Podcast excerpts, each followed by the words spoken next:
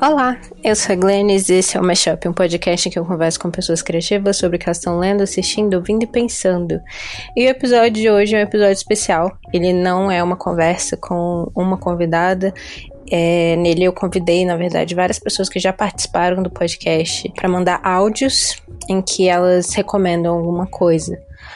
Mas eu tenho é, várias críticas, assim, a esse momento do final do ano em que vários meios de comunicação, vários sites estão liberando, tipo, as listas de melhores do ano, assim. Eu sinto que é uma coisa que sempre vem de um lugar muito. Estamos construindo o cânone enquanto ele acontece, e eu acho que ele deixa de fora é, muitas coisas que estão à margem, assim, e eu acho que não existe, né, uma lista de, definitiva de nada. Então, quando eu, chamei é, essas pessoas para gravar os áudios para esse episódio, eu perguntei não tipo os melhores do ano para você, as coisas que vocês acham que são as mais importantes, mas as coisas que mais te afetaram, né? Então, este ano, uma das coisas que, que me afetou muito foi o livro How to Do Nothing, da Jenny Odell. Ele ainda não foi traduzido para o português, mas é, a tradução do título seria algo como Como Não Fazer Nada. E eu lembrei desse livro, na verdade, porque eu estava conversando com Orlando, que é inclusive uma das pessoas que mandou os áudios, e aí ele me mandou um episódio do podcast Call Your Girlfriend com a autora do, do Como Não Fazer Nada. E aí eu lembrei de várias coisas que me tocaram muito nesse livro, que é um livro basicamente sobre como pensar em outras formas de direcionar a nossa atenção e a nossa energia para lugares que sejam mais. é, é, engraçado porque é um livro sobre como não fazer nada e na verdade é, ele acaba sendo um livro muito sobre como agir de forma menos reativa e mais propositivo. Então, como de fato fazer coisas, né? Então, ele é, é tipo, não é a, aquela coisa do sai do seu celular, é tipo, o que, que você pode fazer com esse tempo que você estaria gastando no seu celular, e sabe? E como esse tempo que você está gastando no seu celular, ele está sendo usado por, por empresas, grandes empresas como o Instagram, o Facebook, o Twitter, inclusive que é um lugar onde eu estou bastante. E como é, isso é monetizado e mesmo a nossa indignação, mesmo que a gente, quando a gente acha que a gente está muitas vezes fazendo algo de útil por, sei lá, retweetar algo que nós consideramos importante, isso não, isso não, não é ação de fato, né? Então, às vezes vira uma grande sala de gente gritando umas com as outras sobre como nós deveríamos estar fazendo algo e acabamos não fazendo muita coisa. E a Jenny Odell, que é a autora do livro, ela também é uma artista, né? E, e ela fala muito sobre a forma como ela experiencia algumas obras de arte, como elas mudaram a percepção dela de alguma forma. Então ela fala, por exemplo, sobre o John Cage, que é um músico e que ele tem algumas obras que a, a música é basicamente composta pelo som ambiente. E aí, quando você vê o som ambiente como a obra, você fica muito mais atento àquilo que você está ouvindo, então você fica muito mais presente. Quando ela foi jantar pela primeira vez com vizinhos dela que não fazem parte da faixa etária dela, que não fazem parte do, do grupo de pessoas com que ela geralmente interage. Então, pessoas que têm filhos, que têm outro tipo de vida, mas que moravam no mesmo, no mesmo lugar que ela, no mesmo bairro. Então, ela tem outra, outro senso ali daquele mesmo bairro. Então, ela vai para casa deles, então ela vê o mesmo bairro por outra perspectiva e, e, e sai daquela ideia de onde é o centro da narrativa, que geralmente era visto como né, o apartamento dela.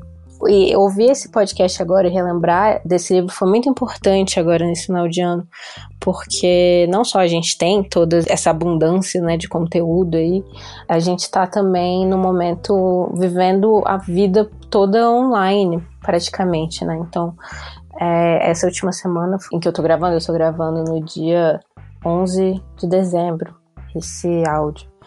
E essa última semana eu estava participando da, da, oficina de crítica do Cachoeira, do Cachoeira Doc, que é um festival que está acontecendo. E eu estava com várias reuniões do Verberenas acontecendo e também ia ter uma live com o Felipe Tavares do Cop Studio. Então eu estava assistindo várias animações do Cop Studio. E, e aí é isso. Segunda-feira chegou eu pensei, eu tenho essas, todas essas coisas para fazer e aí eu, eu sentei e assisti vários episódios de Mundo de. E daqui a pouco eu falei, não, agora eu tenho que assistir algum filme do festival, porque eu tenho que decidir sobre o que, que eu vou escrever.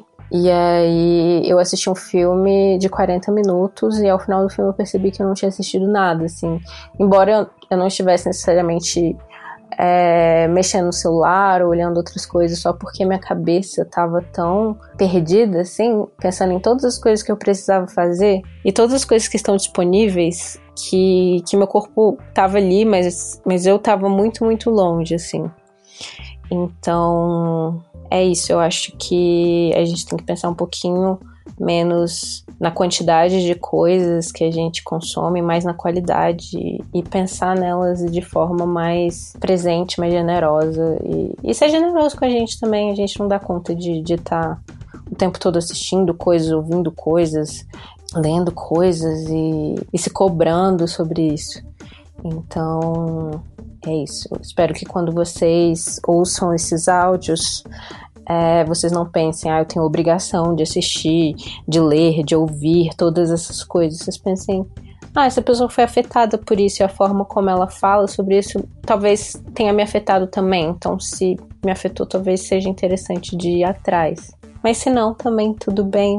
Então, é isso. Eu vou falar agora as pessoas na ordem dos áudios que vão aparecer, porque nem todo mundo se apresentou. Então, a primeira pessoa é a Estela Rosa, depois a Jéssica Reinaldo, depois a Inara Regia, Maurício Ferreira, Patrícia Comeneiro, é, Clara Brown, Bárbara Carneiro, Fabiana Pedroni, Lila Oliveira, Stephanie Borges e Orlando Calheiros. É, espero que vocês estejam tendo um final de ano bom, na medida do possível, protegidos. E espero que vocês tenham conseguido se afetar por coisas este ano, apesar de todos esses, esses estímulos excessivos é, que deixam a gente, paradoxalmente, um pouco mais entorpecidos. Então, é isso.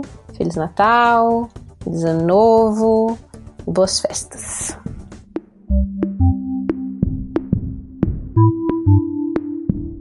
Oi, gente. Eu sou a Estela Rosa. Sou curadora da Mulheres que Escrevem, sou poeta caipira, sou pesquisadora da UFRJ, eu pesquiso tradução e também sou é, responsável pelo podcast Curadoria Pisciana, que faz parte do podcast da Mulheres que Escrevem e vocês podem conferir os episódios lá no nosso Spotify. Eu tô aqui a convite da Glennis, ela me pediu para vir aqui falar um pouquinho sobre as obras que eu consumi em 2020. Acho que meu foco vai acabar sendo um pouco mais literatura, né? Porque, enfim, eu sou poeta, então trabalho com isso, minha pesquisa é sobre poesia e tradução, então acaba que eu pendo sempre para literatura um pouco mais. Mas eu já participei aqui do podcast do Mashup, é um podcast que eu amo muito, que me faz muita companhia e então eu fico muito feliz de poder falar um pouquinho das coisas que eu mais gosto de fazer na vida, que são consumir coisas belíssimas, como livros, discos e filmes e séries e coisas assim.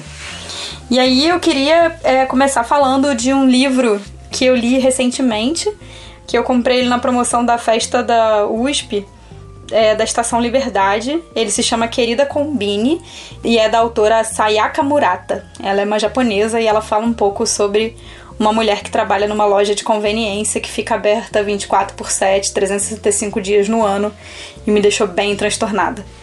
E aí, outros dois livros que eu queria indicar também são livros de poesia, que foram livros que me acompanharam durante a quarentena, então acho eles muito importantes de eu falar aqui. O primeiro é a Poesia Completa, da Maya Angelou, que saiu pela Astral Cultural, com tradução da Lubi Prates, que é uma poeta de São Paulo muito querida.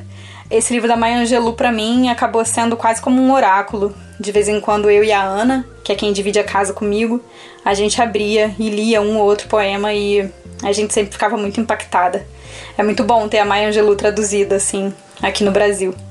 O outro livro é outro livro de poesia da Annelise Freitas, se chama Só Zé, é da editora Macondo, que é uma parcerona da Mulheres que Escrevem, a gente ama muito, a gente ama o catálogo da Macondo. O Só Zé completou dois anos, agora em 2020, a gente fez uma live pela Mulheres que Escrevem para poder falar um pouco dessa relação afetuosa que é escrever poesia.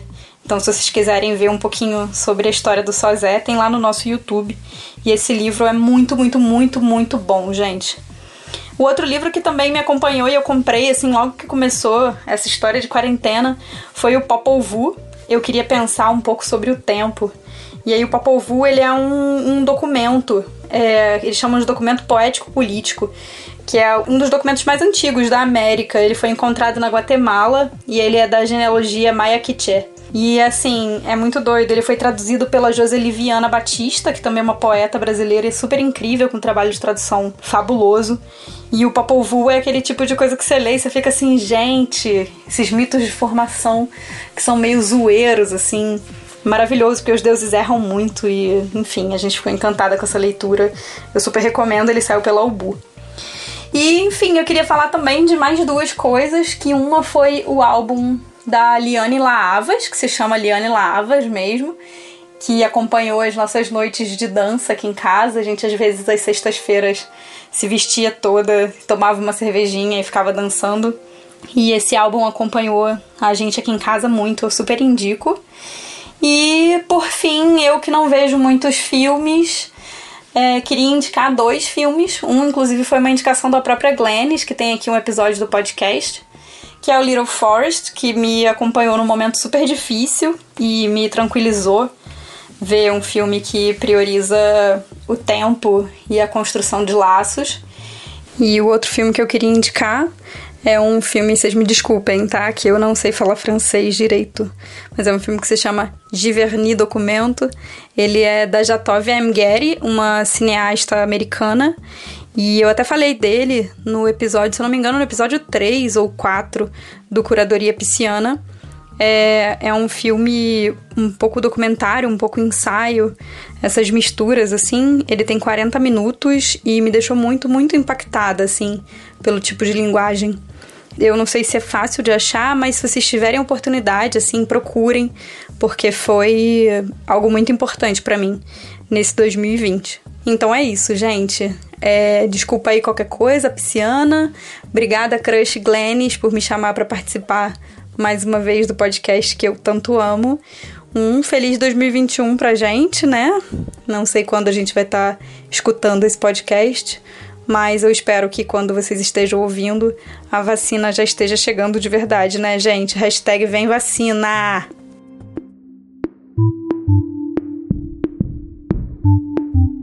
Nome é Jéssica Reinaldo e a Glennis me chamou para falar um pouquinho sobre algumas coisas que me afetaram, que eu tenho assistido, lido, ouvido durante esse ano de 2020, né?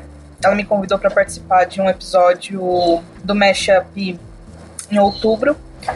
E então ela me convidou para falar um pouquinho do que eu assisti, li, enfim, consumi esse ano e que me afetou de alguma forma. Esse ano foi bem esquisito, né? Então foi um ano atípico mas eu continuei consumindo mais ou menos a mesma quantidade de coisas que eu geralmente consumo mesmo, li mais ou menos a mesma quantidade de livros. E acho que um dos livros que mais me afetaram esse ano foi A Redoma de Vidro, da Silvia Plath, que eu não, não tinha lido ainda. Foi bastante pesado até. Eu tive contato com a literatura da Ana Paula Maia, também foi bem importante para mim. Foram livros que me afetaram bastante dela eu li Entre Rinhas de Cachorros e Porcos Abatidos e Carvão Animal. Foi sensacional, foram ótimas as leituras. A Vegetariana também foi um livro que me chocou bastante. Eu nunca tinha lido e li esse ano, também foi pesado. Eu reli Frankenstein, que é sempre uma coisa maravilhosa, né? E sempre faz a gente refletir, então sempre acaba afetando a gente de alguma forma. Li Penitência também, de uma autora japonesa, eu não vou me lembrar agora o nome dela, esqueci de pegar também enquanto eu gravava o áudio, peço desculpas a todos. Mas é um livro bastante interessante sobre vingança. Sobre coisas que eu assisti, acho que meu filme preferido desse ano foi O Homem Invisível, acho que foi um dos meus filmes preferidos Eu gostei muito de ter assistido ele. Também gostei muito de Ameaça Profunda da Kristen Stewart. É um filme que se passa embaixo d'água e eu sempre tenho muito medo de coisa embaixo d'água. Então, tipo, foram dois filmes que eu gostei e que me afetaram de certa forma. Como eu costumo é, consumir mais terror, então, tipo, esse ano a gente não teve tantos lançamentos, mas tivemos algumas coisas bem interessantes, como His House, né, o lançamento da Netflix de outubro, também me afetou bastante, gostei muito de ter assistido. Um, e eu estou assistindo também Sobrenatural, que agora na quarentena eu resolvi assistir, né? Agora que a série acabou, eu falei, bom, vou assistir todas as temporadas. E tá sendo ótimo, eu gosto. Descobri que eu gosto muito, deveria ter assistido antes, talvez, mas tá sendo bem legal, porque agora eu tenho um tipo de escopo, né? Eu conheço algumas coisas que são, são trabalhadas na série, conheço as referências que eles estão usando, então fico feliz de não ter assistido na minha adolescência, porque eu acho que eu não pegaria tanta coisa quanto eu tô pegando agora. E isso é bem bacana, poder ver essas referências, poder entender, tipo, alguns títulos de, de episódios, e isso tá sendo bem legal. Mas no geral foi isso. Eu acho que uma das coisas que mais me pegou mesmo foi a literatura da Ana Paula Maia. Eu ainda não assisti a série que ela lançou na Globoplay, que é o Desalma. Mas pretendo, assim que eu acabar essa maratona de sobrenatural, acho que eu vou pegar para assistir coisas que foram lançadas mais recentemente. E eu descobri que hoje entrou Lost na Amazon Prime, também é uma coisa que eu queria muito assistir. Mas enfim, né? Já tô me adiantando. E hoje, no caso, dia 1 de dezembro, que é quando eu tô gravando esse áudio, e é basicamente isso. As coisas que mais me afetaram foram essas. Gostei muito de, da maioria das coisas que eu li, não tive tantos, tantos livros ruins. Filmes eu tive alguns, mas eu acho que faz parte, né? Quando a gente tá procurando recomendações, a gente sempre acaba assistindo uma coisa ou outra que não são tão legais.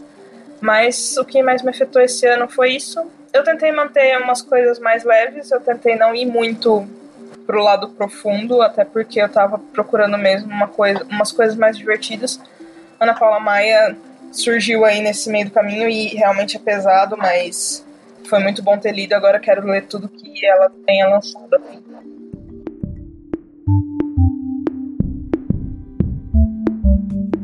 Olá pessoal, aqui é a Inara Regia. Eu participei do Mashup sobre Ugly Delicious e eu vou dar três recomendações de coisas que eu vi esse ano e eu gostei bastante. A primeira é a série Super Loja, que está disponível na Amazon Prime Video, que é uma série de comédia muito engraçada que fala sobre a vivência dos funcionários de um hipermercado e acontece muita coisa maluca, eu super recomendo. Antes ela tinha sido exibida pela Warner, eu acredito, mas eu não tinha conseguido assistir, então eu fiquei bem feliz quando eu vi que ela estava disponível na Amazon Prime Video. A segunda recomendação é o desenho animado Avatar, A Lenda de Aang, que está disponível na Netflix que é muito legal, um desenho bastante famoso que eu nunca tinha dado moral, mas agora eu resolvi conferir e me surpreendeu bastante, porque ele me fez refletir sobre meus próprios comportamentos e sobre algumas coisas da vida. Então é quase uma segunda sessão de terapia, né, durante a semana. Vale muito a pena. E a terceira recomendação, como eu gosto muito de ficção científica, é o livro A Mão Esquerda da Escuridão, de Ursula K. Le Guin, que foi escrito em 1969, mas agora está com uma edição muito bonita em capa dura pela editora Aleph. Esse livro conta a história de um ser humano que viaja para um planeta onde as pessoas não têm sexo nem gênero definido. E ele passa algumas dificuldades por ele ter sido criado num planeta que é bastante marcado pelo sexismo, fazendo um paralelo com a nossa sociedade atual. Então é bastante interessante esse ponto de vista e também a gente tem um contexto da época também que ele foi escrito. Espero que vocês gostem dessas recomendações. Um beijo para todo mundo e tchau.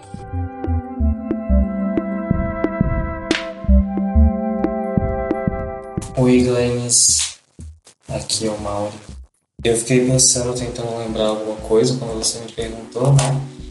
E esse ano eu li um livro que eu imaginei que eu ia gostar, mas eu me surpreendi de como eu passei a gostar dele, sabe? E foi Os Anos, da Virginia Woolf. E ela é uma autora que eu gosto muito, mas eu tive muita dificuldade para terminar, na verdade. Mas quando eu terminei, eu fiquei muito tempo pensando neles. O livro percorre mais de 50 anos na vida de uma família inglesa e cada capítulo conta um dia na vida desses personagens, entre os anos 1880 e 1930.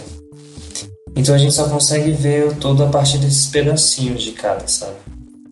Só a família protagonista tem nove filhos mais os pais, contando aí os agregados, primos e amigos que circulam nesse. Você imagina quantos personagens aparecem. E para mim foi isso que travou um pouco a leitura, mas quando eu terminei eu consegui juntar esses pedacinhos melhor e olhar tudo um pouco mais distante. O capítulo de 1917 narra um bombardeio a Londres, pela ótica desses personagens londrinos. Eu acho que a cena dos bombardeios demarca muito bem o tamanho do mundo em relação àquelas vidas que a gente está acompanhando há tanto tempo e que a gente já entendeu como se organizam, como convivem com seus iguais. E a transição para o século XX foi muito atribulada, então ela traz a eletricidade, ela traz a introdução do carro, ela traz mudanças de costumes. O último capítulo é dedicado aos sobrinhos mais novos que estão entrando na idade adulta. E tudo isso, obviamente, me fez pensar em como a transição para o século XXI tem sido muito atribulada também. E uma outra ordem de outras maneiras, mas é muito bom ver como que uma artista está, estava pensando isso quando ela passou naquele momento, entendeu? E eu acho que são momentos que a gente precisa prestar atenção mesmo. E parando para pensar, uma história recente. Em 1937, meu avô já era nascido. Mas ao mesmo tempo ela parece antiga, justamente por ser antiquada. E o livro sabe que é antiquado. E traçar essas relações, esses ruídos entre os elementos do livro e entre o próprio livro e a gente foi muito gostoso até porque é um ambiente interessante de acompanhar. Foi um livro um pouco custoso, tenho que admitir, mas valeu muito a pena.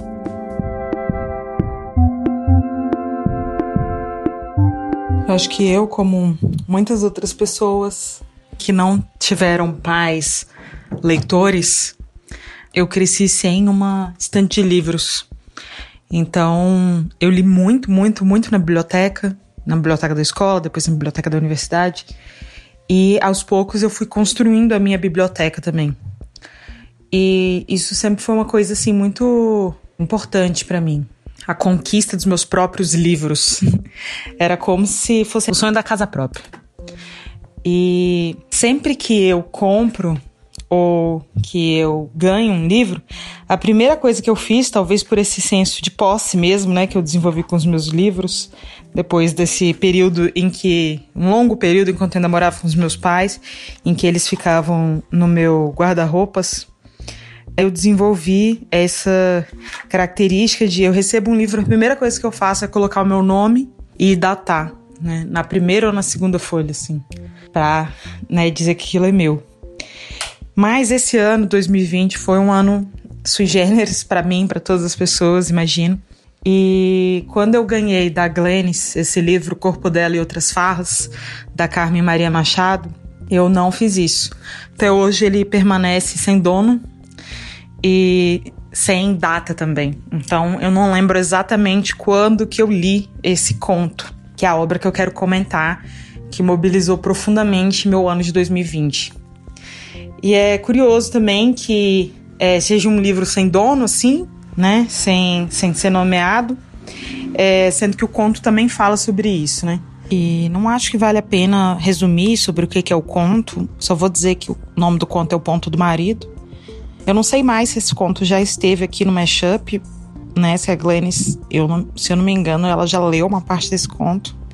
Ou se a gente conversou tanto sobre esse conto que isso já entrou no meu inconsciente. Não vou fazer um resumo, então. Eu quero fazer mais um comentário geral. E aí, quem quiser ler, quem se sentir impactado, que leia também. Porque afinal, os textos estão aí para serem lidos, né? E acho que mais do que isso, os textos, assim como os filmes, assim como as amizades, né? Assim como as relações com animais, tudo isso, né? São relações mesmo, né? Então, o relacionamento que eu tive com esse conto na, a minha sensação foi de ter sido um relacionamento de escritora para escritora. Para mim é um conto que fala sobre amar o ato de contar histórias. E por mais que ele seja um conto imensamente mórbido e ao mesmo tempo profundamente erótico e esse ter sido um combo razoavelmente inovador assim na minha experiência com o texto. Eu sinto que mais do que tudo, esse texto fala sobre esse gosto que a gente tem por contar histórias. E o conto ele já abre falando assim: se você for ler essa história em voz alta, por favor, use as seguintes vozes. Só que as descrições das vozes, elas não operam num mundo literal. Elas operam no mundo das narrativas que a gente tem dentro da cabeça, né? Da, das vozes que a gente vai ouvir dentro da cabeça. Coisas que jamais poderiam ser de fato colocadas no mundo. Então, por exemplo, né? eu, quando criança, aguda e esquecível, quando adulta, da mesma forma. A minha preferida, né? Quando ela fala meu pai. Gentil, estrondosa como a do seu pai, ou a do homem que você gostaria que fosse o seu pai. E aí eu acho que a Carmen coloca a gente no meio de várias decisões impossíveis. E ela vai descrevendo também sensações que a gente tem como leitor. E eu acho que tudo isso fala muito sobre o amor que ela tem pela linguagem, né, pela narrativa, pelo fato de ser uma contadora de histórias. E aos poucos a nossa personagem, que é ao mesmo tempo narradora dessa história e é vítima dessa história, e é musa dessa história, ela também vai contando pra gente pequenas histórias de horror e lendas urbanas que ela conhece. Né? Então, ela também tá apaixonada por histórias. E eu acho que a questão final desse conto é que, apesar de eu não ser uma grande leitora, uma pessoa que se interessa ou se excita com histórias que têm algum fator fantástico, essa daqui tem uma, uma questão fundamental, que é exatamente essa a fita verde que começa o, o, conto, uma fita que ela tem no pescoço. E essa fita acaba conduzindo a gente para um final que é totalmente metafórico, mas ao mesmo tempo é completamente verdadeiro.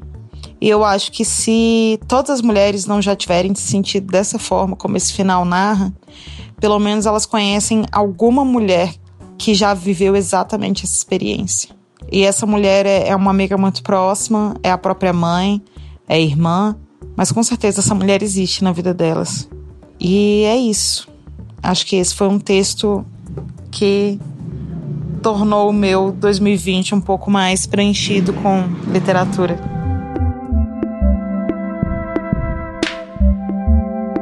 Oi, amiga. Aqui é a Clara Brownie. Eu participei do Mashup no episódio sobre o Emicida. Foi um prazer enorme conseguir conversar com você. E de dica, de recomendação para esse final de ano, é, teve muitas coisas que eu gostei esse ano, muitas mesmo que fizeram me refletir muito, que fizeram eu refletir muito, não me refletir. Enfim. Mas eu acho que o principal foi o livro Tupinilândia, do Samir Machado de Machado, publicado pela Todavia. Ele é um livro que se passa em duas épocas diferentes, a primeira durante a reabertura política nos anos 80 e a segunda em 2016. A história do livro é sobre esse parque Tipo, a ideia era ser meio uma Disney brasileira, um parque completamente brasileiro, que foi criado por esse velho megalomaníaco. E o negócio é que no fim de semana de teste do parque, o parque é invadido por integralistas. E aí o livro vira assim, total Jurassic Park, bora matar nazista, assim, só em vez de dinossauro nazista. E aí o livro corta e vai para 2016, um pouco depois do impeachment da Dilma. E alguns estudiosos voltam para esse parque, e o que eles não sabem é que ainda existem nazistas lá. O livro é muito bom, é muito bem escrito. Os momentos de calma e reflexão e de ação é, são muito bem construídos, tem uma onda muito boa, assim, sabe, de, de fluxo que faz você ler de uma forma muito gostosa, não é nada cansativo. E é muito bom, ele trata muito sobre como transformar fatos e narrativizá-los para se tornar história, né? Tem muita coisa de culturas brasileiras e de se pensar o que é o Brasil e as nossas identidades de Brasis. E foi um dos meus livros preferidos, assim, tem tudo que eu gosto, sabe? Tem culturas brasileiras, tem momentos históricos malucos, tem gente matando nazista, tem gays. É, é um livro muito, muito, muito bom mesmo. Foi um dos meus preferidos do ano. E eu espero que vocês leiam e gostem também, porque é realmente muito legal. Enfim, é isso. Glennis, muito obrigada por tudo. Muito bom estar junto aqui e poder estar nesse especial de fim de ano. Eu espero que, apesar do ano meio louco, as pessoas consigam, um, sair dele, que ele termine. Isso já é ótimo. E espero que o ano que vem seja melhor para todos nós e que a gente consiga estar juntos, mais juntos do que nesse ano. E é isso, querida. Beijos.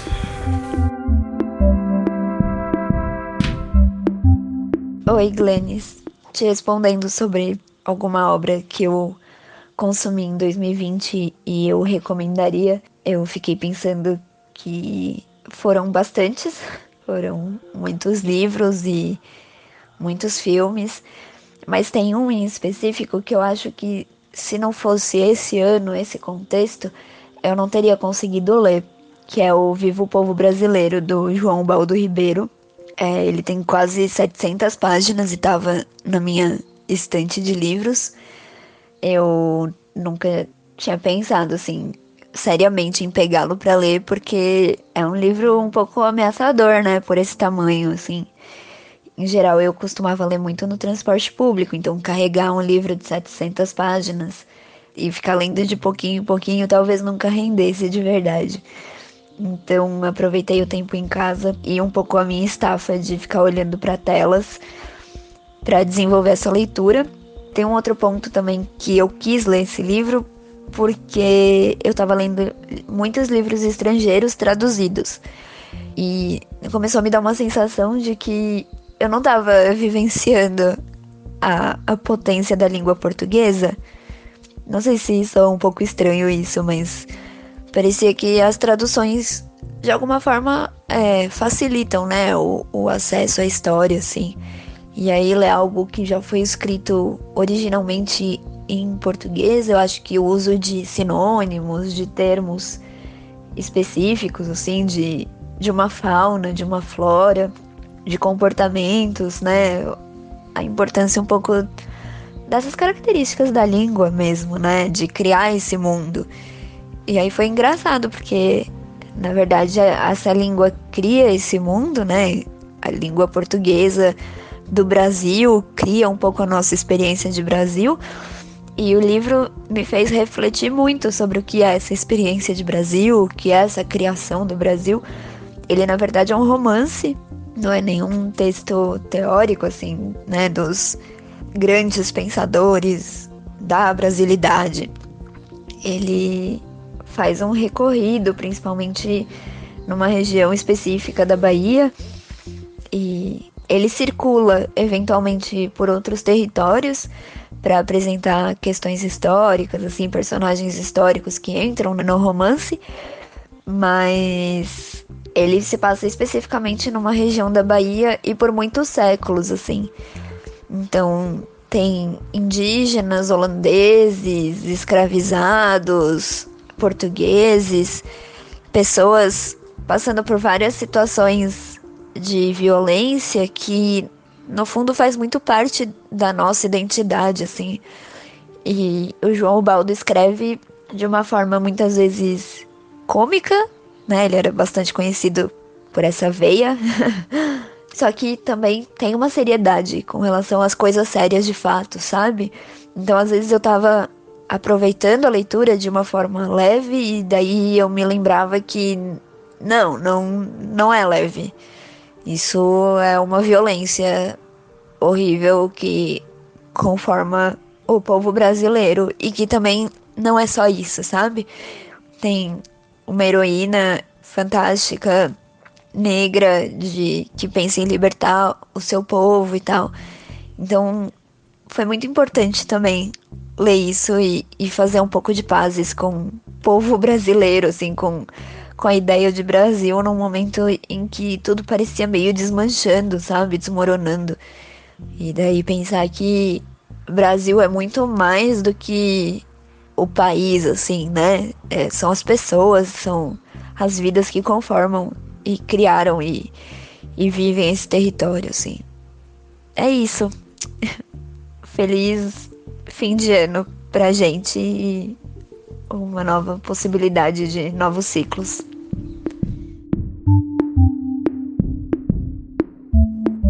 Olá, eu sou a Fabiana Pedroni do podcast Não Pode Tocar. E 2020 foi um ano, ainda é, né, que estamos ainda em 2020, mas um ano em que muitas coisas me impactaram, de coisas que eu vi, que eu li, que eu ouvi, às vezes até ouvi de pessoas. E a Glennis pediu, né, para fazer essas as recomendações. Eu fiquei, gente, e agora? Socorro, uma pessoa indecisa o que escolher. E aí eu escolhi uma, uma produção que eu deixei para a última hora para assistir, justamente para ter esse impacto ainda maior. Eu sabia que seria uma animação que exige, sabe, quando você tem a, aquela sensação de que você precisa ver alguma coisa, mas você precisa se preparar antes. E foi assim com o, a animação Se Algo Acontecer, Te Amo, que está na Netflix. Ontem eu assisti e realmente é algo para se fazer sentir, pensar e é muito, muito impactante, sabe? De pensar no luto, pensar no processo do luto, né? E, e o quanto que a gente precisa muitas vezes encontrar o outro para passar por todos esses processos e que não são nada fáceis. Eu acho que em 2020 se tornou um ano muito difícil de lidar com, com perdas, seja perdas no sentido da pessoa que morre, do ente querido que morre, como também de todo um imaginário, de todo um entendimento de mundo que se perdeu em 2020. Então acho que é uma produção muito, muito sensível que, que impacta bastante, assim, que me, me deixou um tanto ansiosa para assistir e, e ansiosa para falar sobre. Bom, e 2020 também foi um ano em que eu me aproximei ainda mais de livros infantis né? não só porque faz parte da minha pesquisa do doutorado, mas porque eu percebi o quanto a gente é resistente a tudo aquilo que a gente rotula como infantil, tudo aquilo que está dentro desse, desse quadro né, de não, isso é para crianças, e aí a gente não consome, a gente não se aproxima.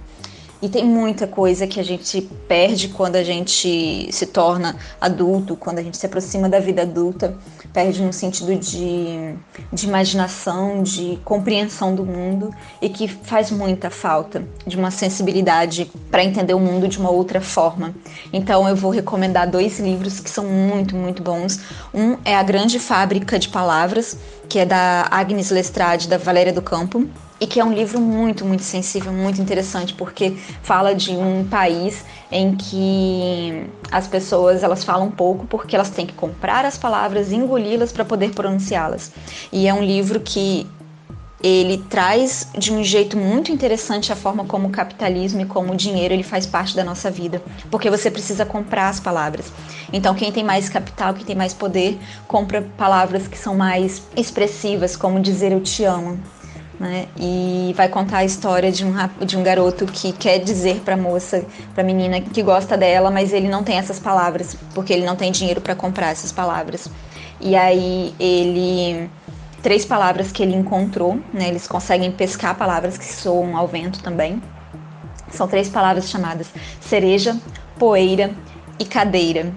E é muito, muito interessante a, a, forma como a linguagem visual e o modo como o mundo ali dentro se articula e faz a gente pensar o quanto que a gente não percebe esse poder das palavras. Uh, o outro livro é o Sem Fim, da Marilda Castanha, que é um livro imagem, ele não tem texto, ele é só imagem. E que é muito, muito interessante, faz a gente pensar o quanto na vida adulta a gente reduz o entendimento daquilo que a gente vê para uma preconcepção, né? A gente vê uma pessoa vestida de fazendeiro, você intui que é um fazendeiro. E aí depois ele encontra o machado, você intui que ele é um lenhador. E aí ele chega próximo de uma árvore e imediatamente você acha que, é que ele vai cortar a árvore. É, sabe esse esse preconceber aquilo que a gente entende de mundo, entende das pessoas por aquilo que ela veste, por modo como ela se comporta e cria todos esses julgamentos de valor. E é um livro infantil muito, muito interessante. Como que os livros eles conseguem fazer a gente ser surpreendido pelo nosso próprio pensamento.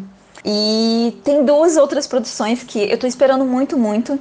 Não iam entrar na lista, mas eu tô tão animada para assistir, que estreia agora na segunda-feira, no dia 14 do, de dezembro, a segunda temporada de Hilda, que é muito, muito legal. E em janeiro também a segunda temporada do Promise de Neverland, essa promessa.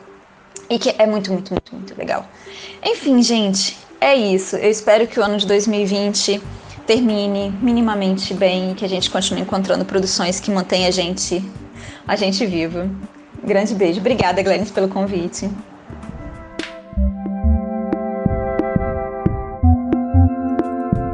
Oi, Glennis. Oi, pessoal do Mashup. Obrigada pelo convite para contar o que eu tenho lido e consumido. Você sabe que eu sou uma grande fã do Mashup. Eu sou talvez a pessoa mais falsa com a Glennis, porque eu adoro. Sou pessoa influenciada, super penso pra caraca as coisas que a Glennis fala. Eu acho o melhor podcast. Maravilhoso mesmo, sempre elogio. E não canso de elogiar. Eu vou falar então sobre as coisas que eu li e gostei esse ano e também algumas séries que eu vi. Esse ano eu li pela primeira vez, que eu saiba, livros de autoras negras. Sim. Para quem não me conhece, né, provavelmente a maioria das pessoas, eu sou uma mulher negra, mas eu me descobri negra assim há pouco tempo. Não que eu não soubesse, né, mas percebi a importância desse fato e a importância de afirmar isso até politicamente. Então, esse ano agora com a quarentena, uma das coisas boas que eu fiz, assim, que eu tive oportunidade foi ler mais. Eu acho que esse ano foi o ano que eu retomei o meu amor pela leitura. Então, nesse sentido, foi bom para mim esse período de isolamento. Os livros que eu li foram muito indicados também, né? Mas, de qualquer forma, eu acho que eu dei muita sorte porque eu gostei demais. Eu li primeiro o Quarto de Despejo, da Carolina Maria de Jesus, que tem até um episódio do Mashup que eu não ouvi antes de ler.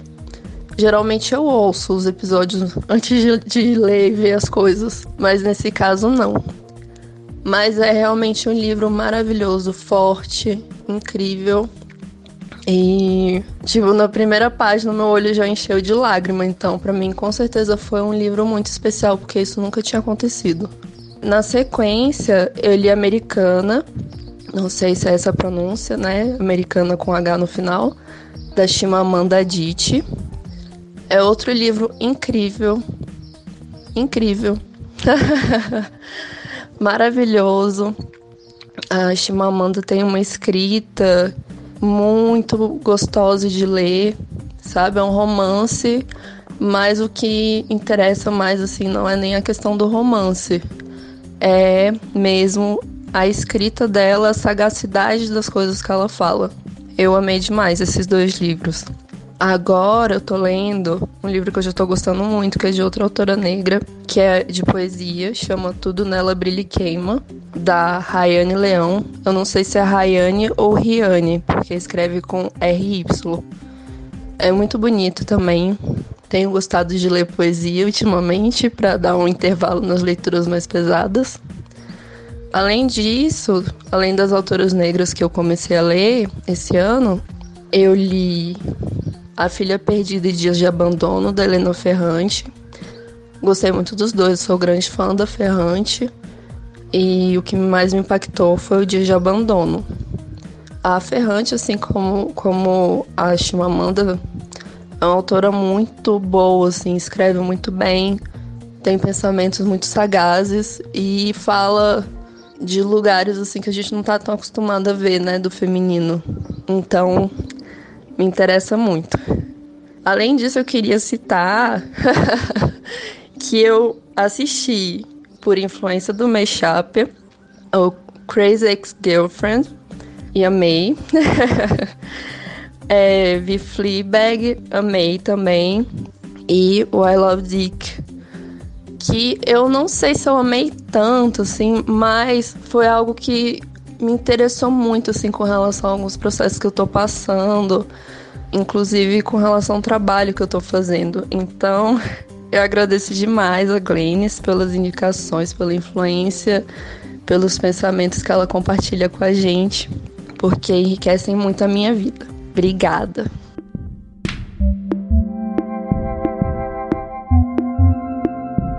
Olá, eu sou Stephanie Borges e a minha dica é o livro Um Apartamento em Urano, Crônicas da Travessia, de Paul B. Preciado. Esse livro é uma reunião de textos escritos originalmente para uma coluna de jornal mantida pelo filósofo Paul Preciado durante alguns anos. Durante esses anos, é, ele também realizou parte do seu processo de transição de gênero. Então, assim, essas crônicas da travessia, na verdade, são vários movimentos. É desde o movimento da transição, travessias de fronteira, mudanças de casa, de cidade, viagens pelo mundo, mas também travessias internas, porque é um texto muito gostoso de ler, cheio de dicas de biografias, livros, coisas que o Preciado encontrou pelo caminho e está dividindo com a gente. Então, não é exatamente um livro de teoria queer, mas é um livro que nos convida a desafiar o pensamento binário da nossa sociedade e aí a gente está pensando em vários binarismos, não só de masculino e feminino, mas a gente também pode pensar em dominantes e dominados, opressores e oprimidos. E começar a pensar que assim o jogo é muito mais complexo do que essas categorias em que você é uma coisa ou outra. Em alguns aspectos você pode ser de um lado e outras categorias você pode ser do outro, enfim. A ideia é justo um convite a gente pensar que o mundo é complexo e múltiplo e contraditório e isso serve para gente, serve para os nossos amigos, serve para as lutas com as quais a gente quer se engajar, com a arte que a gente quer criar, enfim. É um livro bem instigante que eu acho que pode trazer hum, várias ideias que vão fazer com que a gente olhe certas coisas de outra perspectiva. Eu vou ler um trechinho. Precisamos inventar novas metodologias de produção do conhecimento e uma nova imaginação política capaz de confrontar a lógica da guerra, a razão heterocolonial e a hegemonia do mercado como lugar de produção do valor e da verdade. Não estamos falando simplesmente de uma mudança de regime institucional, de um deslocamento das elites políticas. Falamos da transformação micropolítica, dos domínios moleculares da sensibilidade, da inteligência, do desejo. Trata-se de modificar a produção de signos, a sintaxe, a subjetividade, os modos de produzir e reproduzir a vida. Não estamos falando apenas de uma reforma dos Estados-nações europeus. Estamos falando de mover a fronteira de lá para cá, de tirar um Estado para instalar outro. Estamos falando de descolonizar o mundo, de interromper o capitalismo mundial integrado. Estamos falando de modificar a terra política. Essa é a minha dica.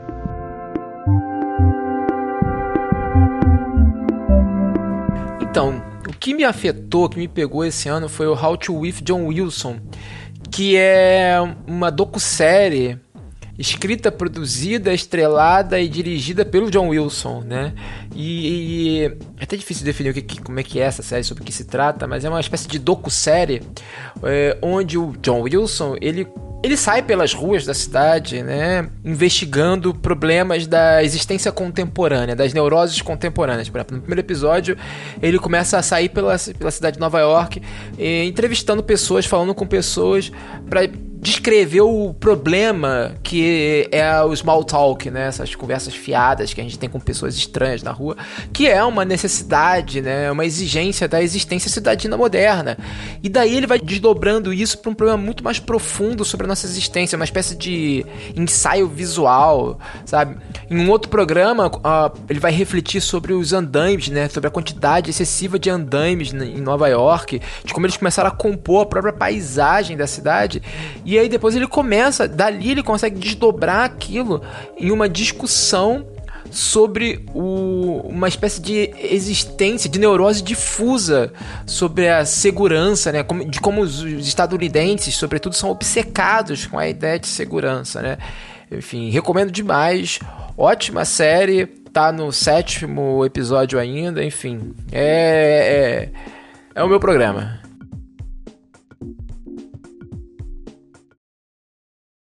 O Mashup foi criado e é produzido por mim, Glennis Cardoso, editado pelo Ícaro Souza, e as músicas são do Poddington Bear e In Love with the Ghost.